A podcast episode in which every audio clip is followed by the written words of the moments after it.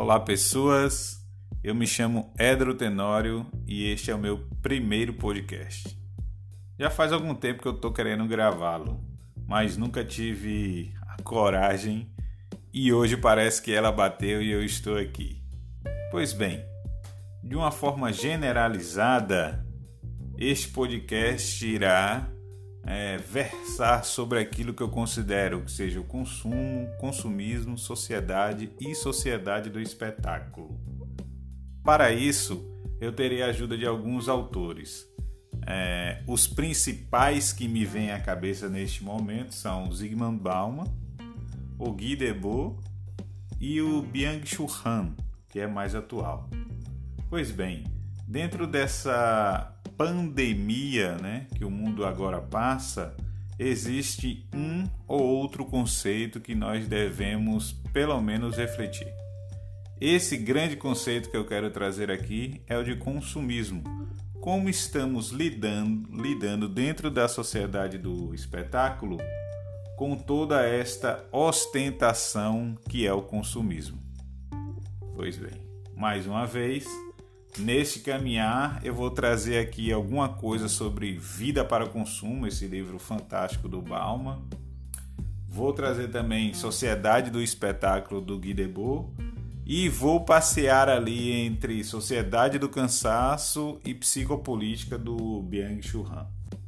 Ok? Então vamos lá.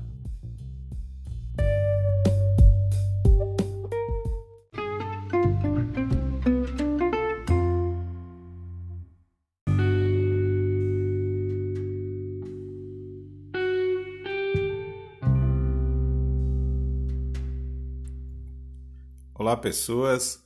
No momento que gravo esse podcast, no dia 23 de 5 de 2020, o coronavírus já ceifou a vida de mais de 21.579 brasileiras e brasileiros.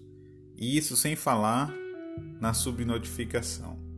É um momento horroroso para quem o vive e pior ainda para aqueles que sofreram de perto a morte, seja de um membro da família, de uma companheira, de um companheiro ou de alguém da vizinhança ou até mesmo alguém da comunidade. Né?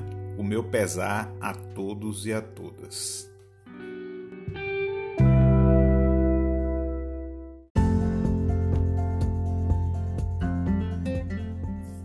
Para começar nosso podcast, eu queria falar um pouco sobre pandemia e esse negócio que estão chamando aí agora de novo normal. É um fato que nem de longe as gerações que vivem este momento passaram por uma crise tão grave e tão intensa como a que estamos vivendo agora. A título informativo, é, eu quero deixar claro aqui que com gerações eu quero dizer toda essa lógica que o mercado publicitário e de marketing criaram para designar possíveis consumidores. São aqueles indivíduos conhecidos como geração baby boomers, é, geração X, geração Y ou como eles chamam agora millennials, né? É, e ainda para solucionar isso tudo, a principal diferença entre essas categorias é, permanece em torno daquilo que podemos classificar como identidade e comportamento laboral, ou seja, comportamento dentro do mercado de trabalho.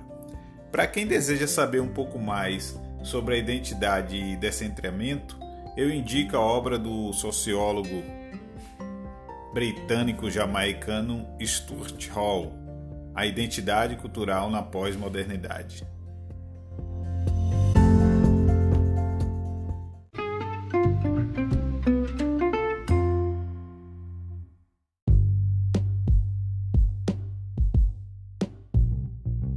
Voltando ao nosso tema principal, a pandemia trouxe mudanças e muitas pessoas estão se perguntando se essas mudanças podem ou não continuar após essa maré passar.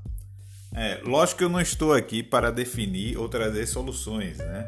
Eu estou querendo pontuar alguns pontos de vista que eu tenho e colocar para fora tudo aquilo que eu estou sentindo. Mas é lógico que sairemos desta crise é, bem diferente do que entramos.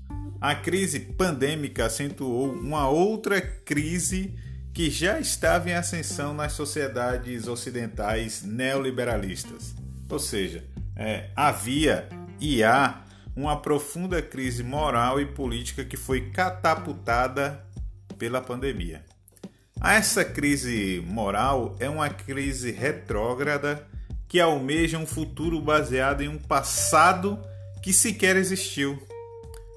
Embalado por uma busca do passado na era da nostalgia, decorrente dessas crises dos Estados-nações, esses crentes criaram para si um possível futuro idealizado, ou seja, uma retrotopia, já para a gente ir aí adentrando no Zygmunt, Zygmunt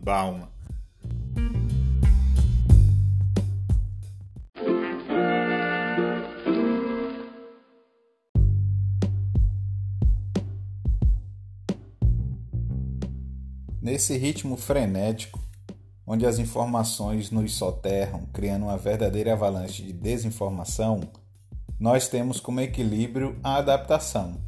Elegemos a mudança como marca do nosso viver e já selecionamos em um futuro que ainda nem à vista está o nosso novo normal. E de novo, o novo normal só tem o um nome. E na minha opinião, até mesmo o termo normal é uma contradição em si. Normal para quem? Normal do quê? Mas não é de hoje que o novo qualquer coisa está em cena. Para ficar em único exemplo, Getúlio Vargas nomeou seu golpe de Estado como Estado Novo. E isso lá em 1930. Assim nomeamos o pós-pandemia como novo normal, numa era em que ser normal indica qualquer coisa menos ser normal.